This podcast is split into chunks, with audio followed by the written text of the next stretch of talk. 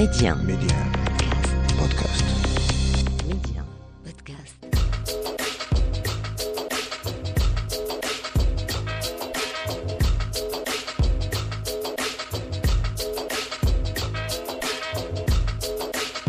Et bienvenue sur Média. Si vous venez de nous rejoindre, c'est toujours un plaisir que de vous retrouver pour notre petite escale culture au cœur de l'Afrique. Mehdi 1, Amna, l'Afrique en culture. Et on ira tout d'abord à la rencontre de Sabah Attab, docteur en littérature francophone, à l'occasion du Salon du Livre international de la ville de Rabat, qui a mis à l'honneur cette année la littérature africaine. Une occasion pour nous de revenir sur la scène littéraire actuelle ainsi que sur la place des femmes dans ce milieu. En effet, ces dernières années, la littérature africaine connaît un véritable essor à travers le monde, raflant prix après prix.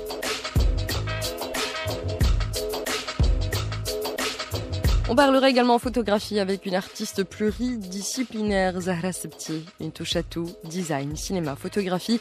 Zahra est un électron libre qui échappe à toute étiquette. D'ailleurs, elle en a fait sa force. Ses œuvres sont avant tout des fruits de l'instant, du temps retrouvé, peu importe le médium, tant que l'art se manifeste. Sinon, on se fera aussi une petite pause ciné en compagnie de Germain Bessin, le président de l'association des ciné-clubs du Burkina Faso. Véritable cinéphile, il œuvre depuis des années à l'émergence d'un nouveau cinéma africain, plus libre, plus indépendant et plus proche de son identité, ou plutôt de ses identités. Et comme promis, on commence avec une jeune femme qui voit le monde dans sa pluralité, dans ses nuances, ses subtilités. La réalité, le réel chez Zahra Septi est multiple, mouvant, graphiste, un peu à son image. Passionnée de dessin, de typographie, de photographie et de vidéo, Zahra voit l'art comme une galerie de miroirs qui se réfractent entre eux. Les frontières entre ces différentes disciplines sont ténues. Il faut dire que Zahra Septi porte en elle une sensibilité créatrice fertile qui transforme ses émotions, les émotions, les sensations, le vécu en œuvre d'art, en poésie, peu importe la forme. D'ailleurs, elle expose son point de vue jusqu'au 31 juillet lors de l'exposition éponyme à Abla Ababo, Galerie, à Rabat. Et le mot que l'on retiendra concernant Zahra Septi, c'est passion. Ce qui me passionne, c'est de comprendre les choses.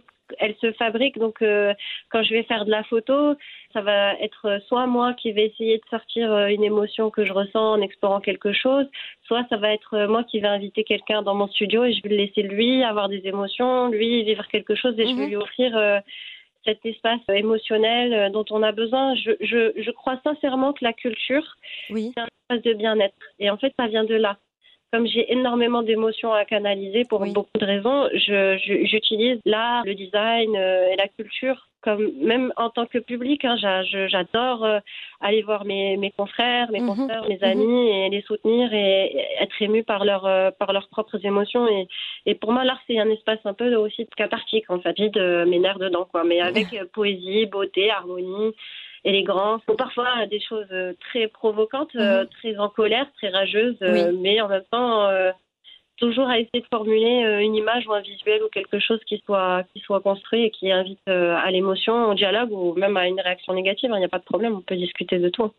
et c'est là où je voulais en venir, Zahra, parce que voilà, comme tu dis, euh, c'est un moyen de t'exprimer, de te vider, mais toujours avec cette poésie, avec euh, cette empathie, ce lien avec euh, l'autre. Mais ce que ce que c'est un avis personnel. Après, c'est L'art est aussi pour toi une manière de revendiquer certaines choses ou de pointer du doigt certaines choses qui font mal dans nos sociétés. C'est marrant parce que j'ai l'impression aujourd'hui que j'ai eu euh, plusieurs cycles euh, d'expression dans le sens où j'ai eu des besoins euh, différents de dire des choses. Et j'aime bien jouer ma vieille en rappelant qu'il y a une génération d'avant les réseaux sociaux, avant euh, les hashtags contestataires. Et en fait, euh, c'est vrai que je, avant que tous ces espaces d'expression existent, euh, il y a eu aussi des espaces de grand silence, de grande solitude. Et je pense que c'est par justement le besoin de donner sens à du sens à certaines euh, violences on subit tous au quotidien, pas Mhm. que moi, hein, mais euh, chaque personne a son lot de choses qu'elle doit dépasser. Quand j'étais plus jeune, j'étais très souvent en colère, très souvent euh, dépassée par euh, mes émotions. J'ose pas dire que je prends de l'âge parce que je pense que certains m'écouteraient, me- me- me- m'arracheraient les cheveux parce que je suis pas si vieille, mais quand même, je commence à prendre un peu de recul sur ma vingtaine. Ça fait du bien aussi d'être un peu moins dans l'effervescence. euh, Oui. De l'aspect immédiat du temps et même cette expérience du Covid ou bien devenir maman, tout ça, c'est des, c'est des, c'est, mhm. ça a été des moments de ma vie qui m'ont permis justement de, de, de, questionner mon rapport à mes émotions. Avant, j'étais vraiment dans un rapport hyper consommateur de mes émotions. C'est-à-dire au moment où je les ressentais, il fallait que je produise quelque chose de manière immédiate. Et je pensais le luxe aussi de la personne qui va en école d'art. C'est qu'on nous demande de puiser là-dedans, on nous demande de, de, d'explorer, on nous demande de ne pas avoir peur. Euh, et c'est vrai qu'on ouvre des vannes parfois et euh, ça peut être l'avalanche parfois et on est noyé dedans. Et parfois, ça m'est arrivé d'être noyée dans certaines colères et dans certaines émotions. Et puis, j'ai appris à, à, les, à, les, gérer. Oui, oui. De, Pour le grand repos de ma famille, je dois le dire, euh, qui je dois beaucoup.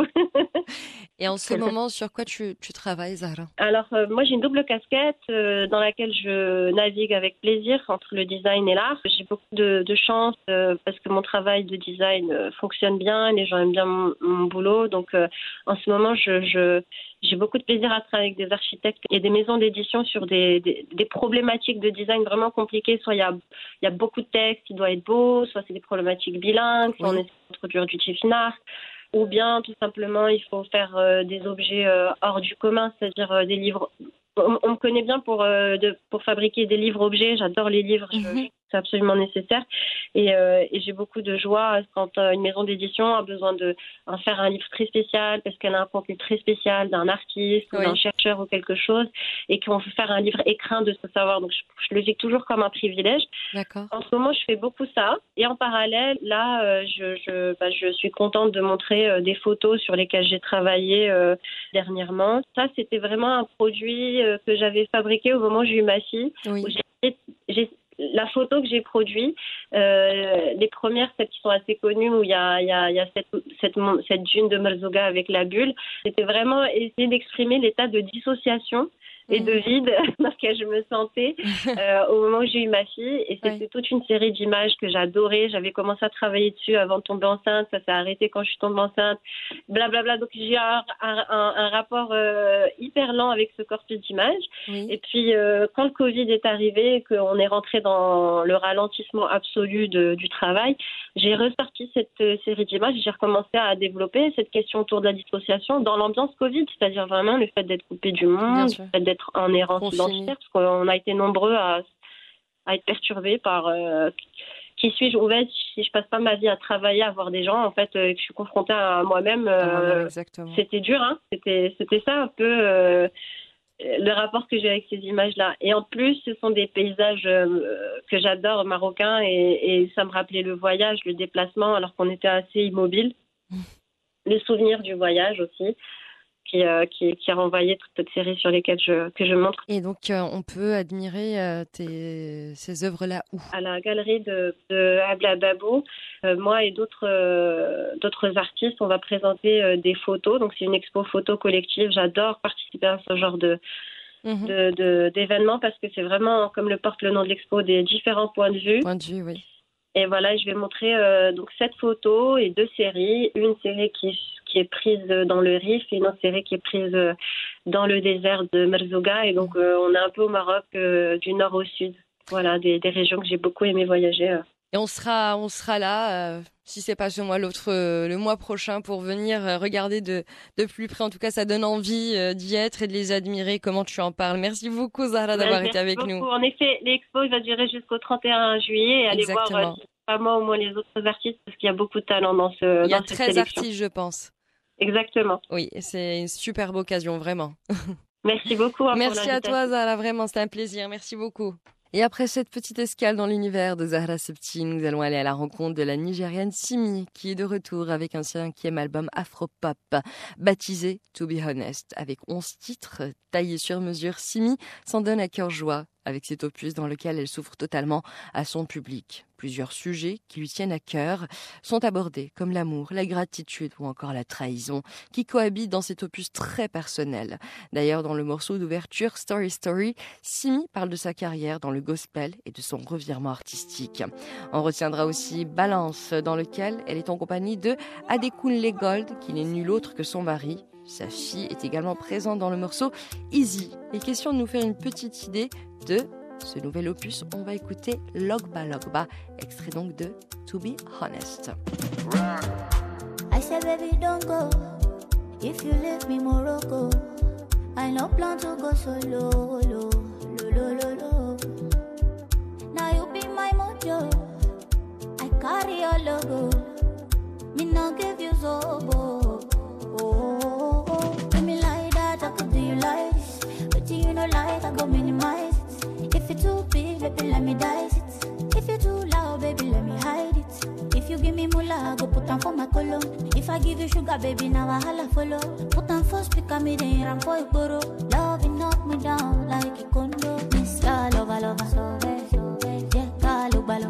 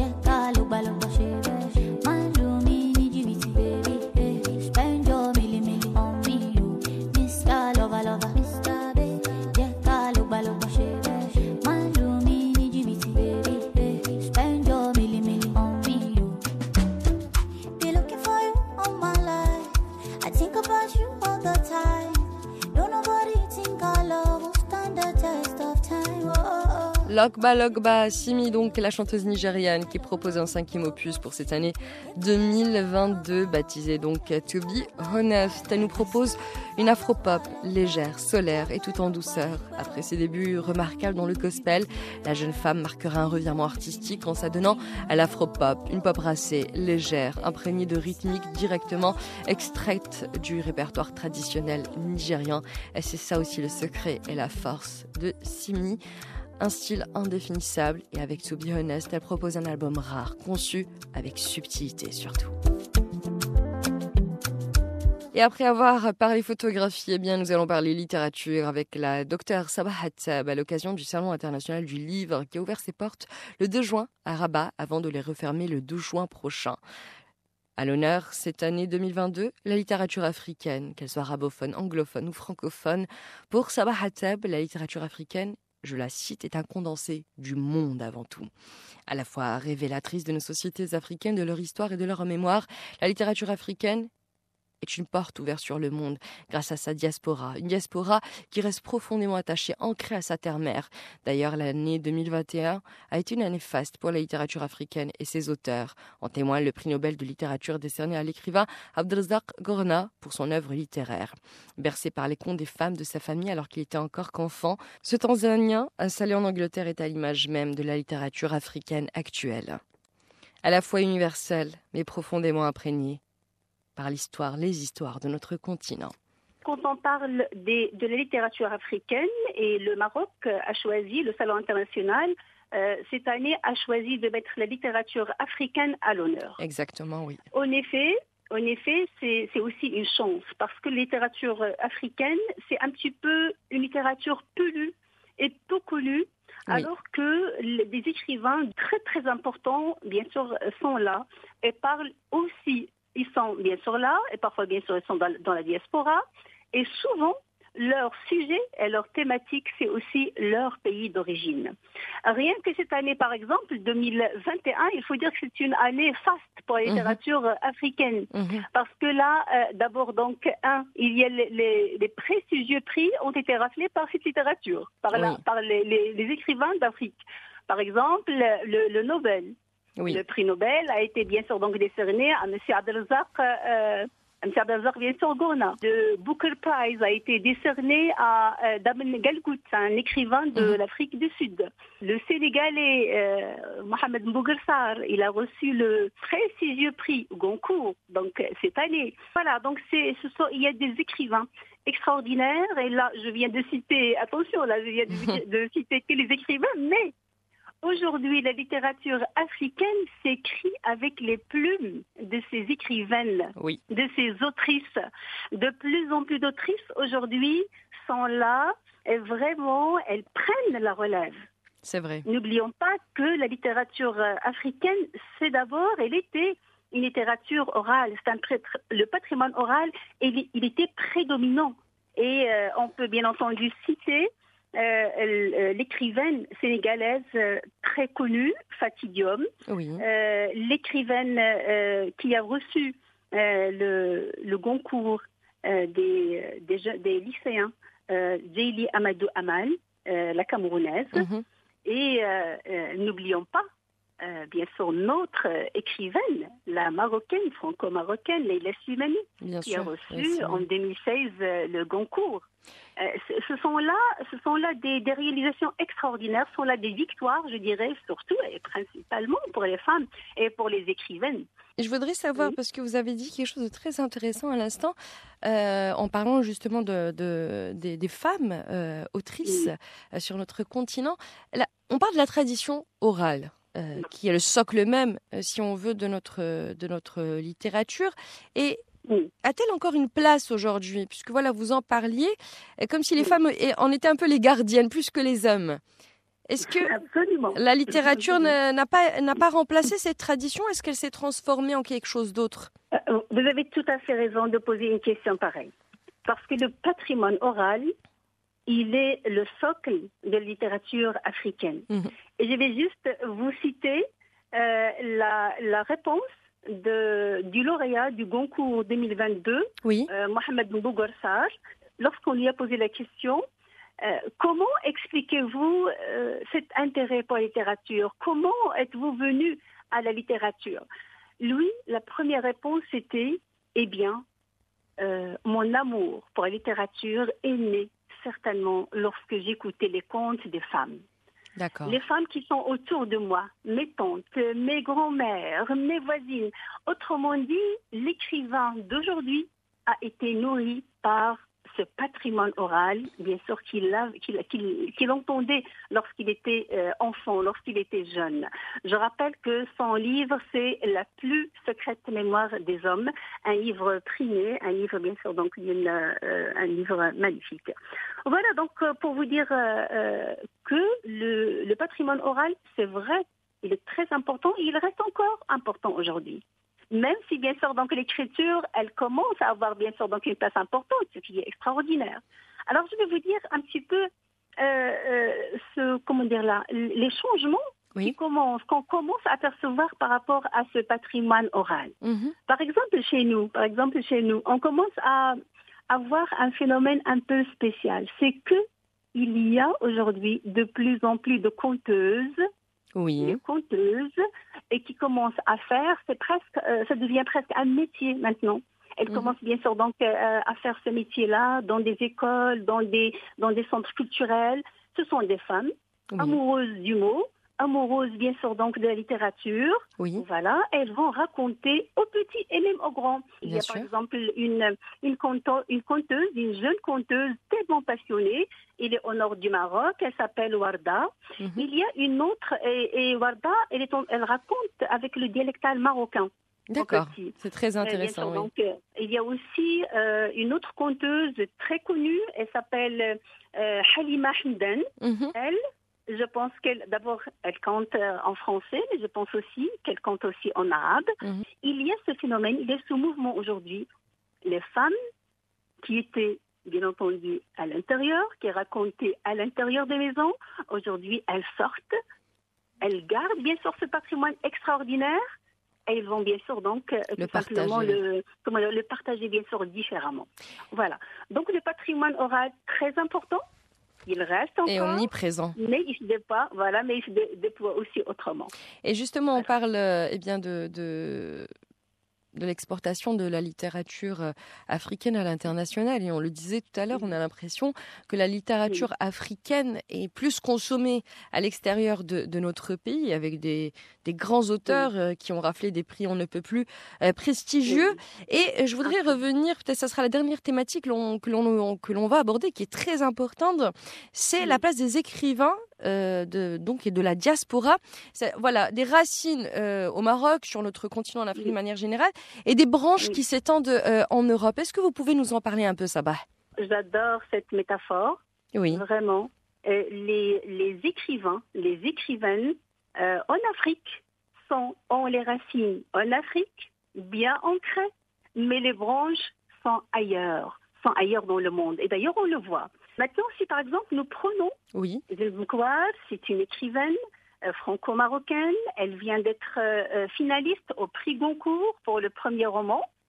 Quelle est la thématique de son livre? Eh bien, toute l'histoire se passe à Casablanca. Et tous les, tous les personnages sont bien sûr des Marocains. Maintenant, si par exemple, je reviens à Mohamed Mbougressar, lui, bien sûr, donc le prix Goncourt cette année 2022, eh bien, tous les personnages de son livre, de son roman, eh bien, ça se passe, bien entendu, une bonne partie de son livre-là dans le, au, Sénégal. Voyez-vous, là, donc ça reste ça. Reste ça. Les, les, la diaspora, cette, euh, ce soft power extraordinaire, mhm. eh bien, il est là-bas, c'est vrai, mais toutes les thématiques, bien sûr, donc, sont, euh, sont inspirées du pays natal. Et ça sera, je pense, le mot de, de, la fin, un très beau mot de la fin, puisqu'on rappelle que voilà, même si on est ailleurs, nos racines sont toujours euh, dans notre pays natal, en Afrique, bien sûr. Là où on se ressource et on peut euh, bien donner aux autres, justement, avec cette force qu'est qu l'Afrique, sa richesse et, et sa complexité. Merci beaucoup d'avoir été avec nous, Sabah. Je rappelle que vous êtes euh, professeur, mais également docteur en littérature française. Merci beaucoup. Merci beaucoup, c'est moi qui m'en remercie. Merci, au revoir. À vous aussi. Et après cette petite immersion dans le monde de la littérature africaine à l'occasion du Salon du Livre international de la ville de Rabat qui refermera ses portes le 12 juin, eh bien tout de suite nous allons changer de registre avec Chapin et Eljo qui nous régale avec ce morceau extrait eh bien, de la musique traditionnelle marocaine Bourakia. On écoute, on savoure ces façons électro et il faut dire que quand Shama et Eljo collaborent ensemble, ça donne des pépites sonores assez rares actuellement. On écoute et on se retrouve dans quelques instants pour la deuxième partie de l'Afrique en culture. Et n'oubliez pas, c'est toujours à retrouver en avant-première sur Média Podcast.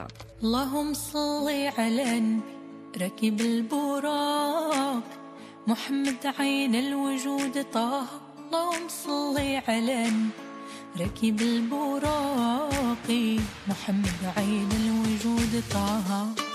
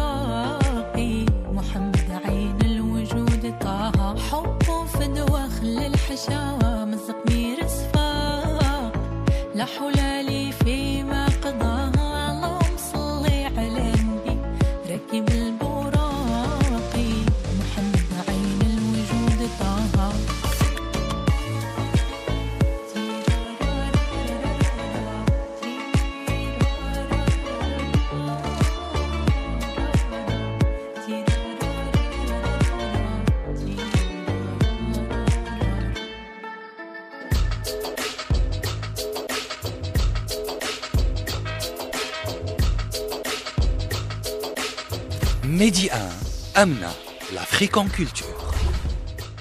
Et c'est toujours un plaisir que de vous retrouver sur Média pour notre escale culture au cœur de l'Afrique. Et après, eh bien, notre petit tête-à-tête avec la photographe Zahra Septi à l'occasion de l'exposition Point de vue au pluriel à la galerie Abla Ababo qui refermera ses portes le 31 juillet. Ou encore notre petit tête-à-tête avec Sabah Hattab, professeur et docteur en littérature française à l'occasion du Salon du Livre International de Rabat. Eh bien, dans quelques instants, nous parlerons cinéma avec Germain Bessin. Pour l'heure, eh bien, cap sur la ville de Dakhla.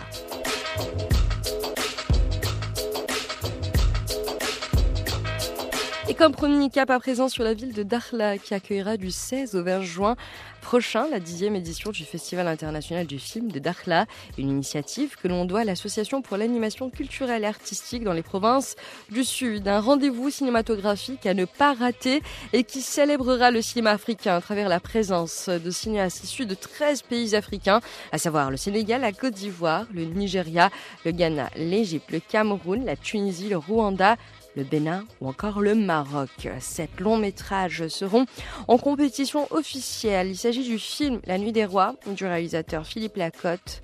Sans oublier le film nigérian Juju Stories, co-signé par trois réalisateurs Abba Tadu Rikini Makama, Pierre Yobassi, Mae Michael, Homo Noa. Il y aura également le film Amansa Tiafi du réalisateur ghanéen Kofi Ofusu Yeboah et Ben Skins du réalisateur camerounais Narcisse Wanji. Sans oublier également Anato de la réalisatrice et scénariste marocaine Fatema Ali Boubekdi, présidé par le producteur, acteur et cinéaste sénégalais Moussa Touré. Le jury de ce rendez-vous cinématographique donc du Festival international de la ville de Dakhla est composé de professionnels du 7e art comme l'actrice béninoise Tella Kpo Maou, ou encore l'actrice marocaine Farah El Fassi et le réalisateur congolais Phila David Pierre. Un rendez-vous cinématographique qui s'annonce riche, très riche, avec le 16 juin une ouverture prometteuse avec à l'affiche le film tunisien Halal Cinéma du réalisateur Amin Boukhris. Sinon, une conférence autour du thème le cinéma marocain entre les questions du public et les mécanismes de soutien sera organisée dans le cadre de ce festival et donc du cinéma international de la ville de Dakhla avec la participation du critique du cinéma Hassan Naris, le réalisateur Abdel Ilal Jawhari et la scénariste Bouchra Malek, sans oublier la productrice Rachida Saidi. Les films documentaires seront également à l'honneur avec plusieurs thématiques axées sur la culture, le maître mot de cette nouvelle édition du Festival international du film de Dakhla. La culture, vous l'aurez compris, sera à l'honneur, mais également l'histoire et l'espace Sahraoui Hassani avec des films réalisés par des cinéastes issus des provinces du Sud. En outre, le public aura rendez-vous également avec la réalisatrice Asman Moudir pour la bonne première de son film documentaire Massira. Et lors de ce rendez-vous cinématographique, des hommages seront rendus aux artistes et cinéastes marocains dans la Star Mounaftou, encore le scénariste réalisateur Jérôme Cohen Oliver. En tout cas, la dixième édition du Festival international du film de Dakhla connaîtra eh bien, l'organisation d'un atelier de formation au profit des adhérents au ciné-club des provinces euh, du Sud. Il s'agit des ateliers de formation sur l'écriture d'un film documentaire et la production d'un court-métrage.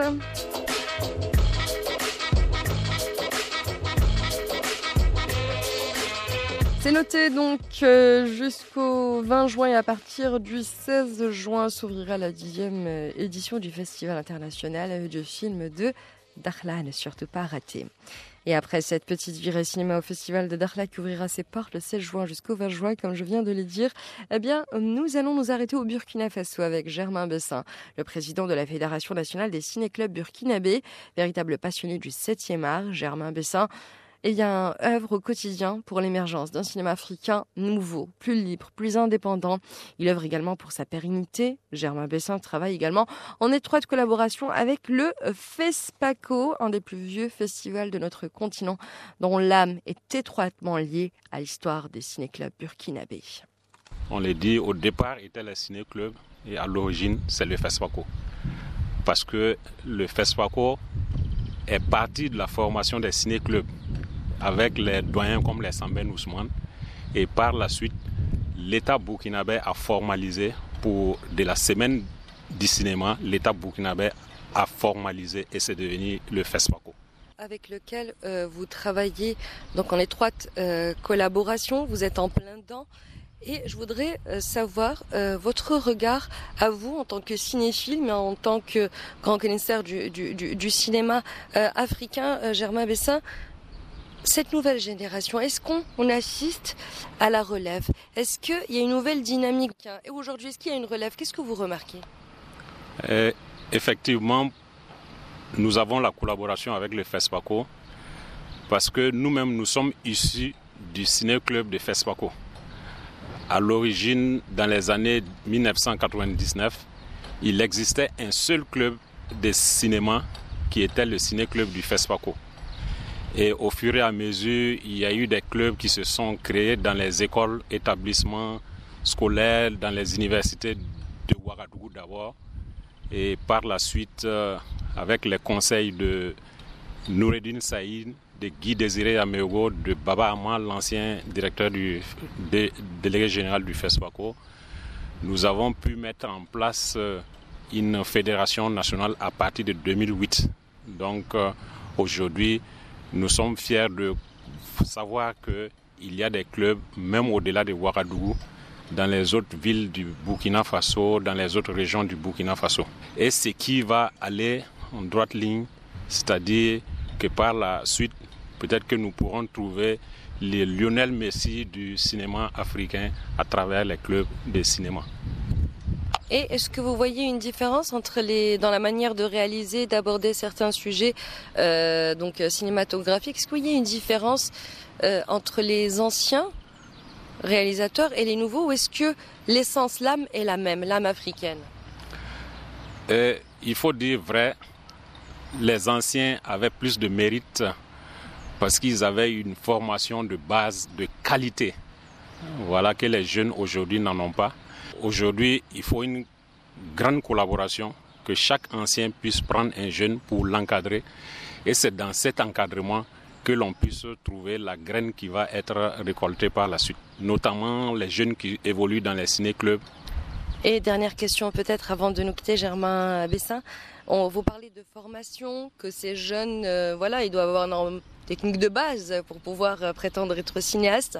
Et on voit, heureusement, de plus en plus à travers l'Afrique, comme au Cameroun, au Sénégal, des formations, des masterclass, des, même des cursus dans les universités dédiés justement euh, au métier du cinéma. Et euh, votre avis sur ça Et est-ce que Burkina Faso, qui est quand même le, le, pays qui reçoit le FESPACO, la messe du cinéma africain, est-ce que vous voyez cette émergence, ce dynamisme-là? Effectivement, nous voyons ce dynamisme, mais ce dynamisme est un peu freiné par les moyens. Il faut beaucoup mettre l'accent la, sur la formation, notamment la formation au niveau des clubs, comme je l'ai dit, parce que tout, tout le monde n'a pas les moyens pour aller dans une école de formation. Donc, le cadre, le ciné-club les permet un cadre, essayer de donner des formations, des formations ponctuelles. Et petit à petit, ces jeunes-là vont connaître beaucoup de choses, apprendre de beaucoup de choses et pouvoir se débrouiller par la suite des instituts de formation comme ils le font. Voilà, parce qu'il y a un grand nombre voilà, d'amoureux qui veulent apprendre. Voilà, mais ils n'ont pas souvent ces, voilà, cette tribune-là de pouvoir s'instrumer. Et c'est pour cela qu'il faut aider les ciné-clubs. Aider les ciné-clubs en matériel, en, en, moyens financiers, voilà, en les permettant d'avoir des, des, grands frères, en permettant d'avoir des professionnels pour les encadrer. C'est une voie ouverte pour le succès. Merci beaucoup, Germain Bessa. Merci, c'est moi qui vous remercie. Merci et bonne journée. Bonne journée.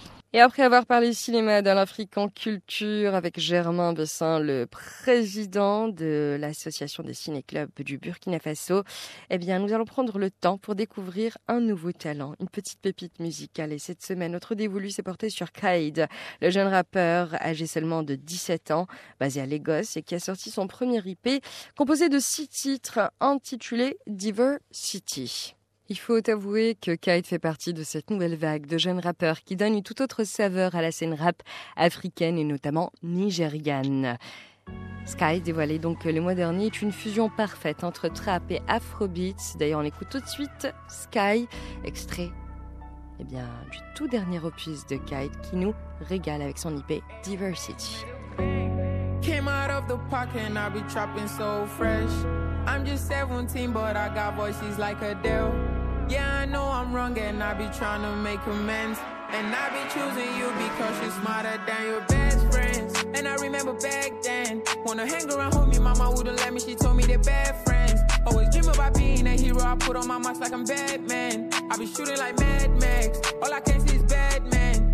You wanna impress go to the backseat, I can call you my bestie. Don't oppress me, I be doing the jet ski, making me like I'm Rexy. I remember I just wanna trap in the studio, and they wouldn't let me. I remember I was skipping all of the classes in school cause I spent on my school fees. Yeah,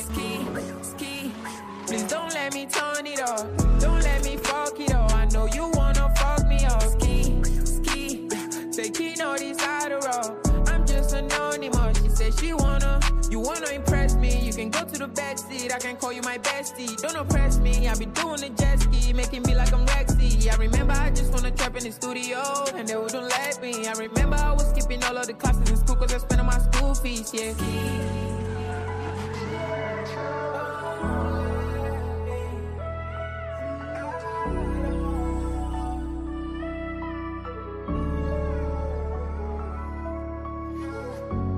Came out of the pocket and I be trapping so fresh. I'm just 17, but I got voices like Adele. Yeah, I know I'm wrong and I be trying to make amends.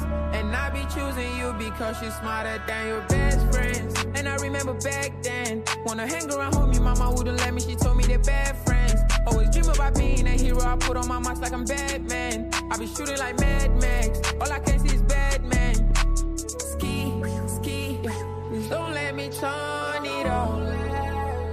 I don't wanna fuck it up. We gon' turn it off.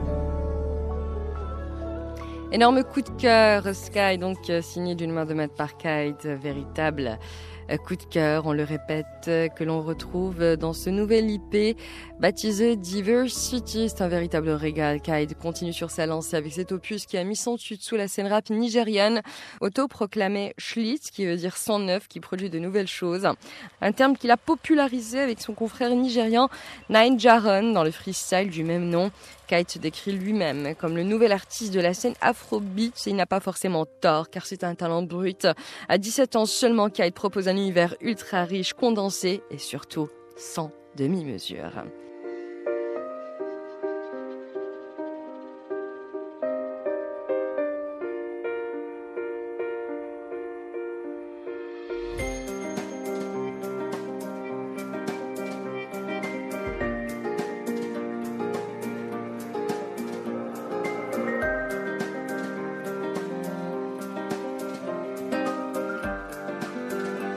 Avant de nous quitter dans l'Afrique en culture, vous le savez, on est des grands fervents eh bien, de pépites musicales. Et après cette petite escale au Nigeria avec Kaid, cap sur eh bien, la France avec FX et Edgar qui nous ont servi eh bien, cette très jolie reprise de Sodade de Césaria Evora la diva aux pieds nus. Le Cap Vert est à l'honneur avec cette très jolie chanson, cette très belle réécriture électro. Très bonne écoute à tous et n'oubliez pas, l'Afrique en culture, c'est à retrouver chaque vendredi en avant-première sur Média Podcast.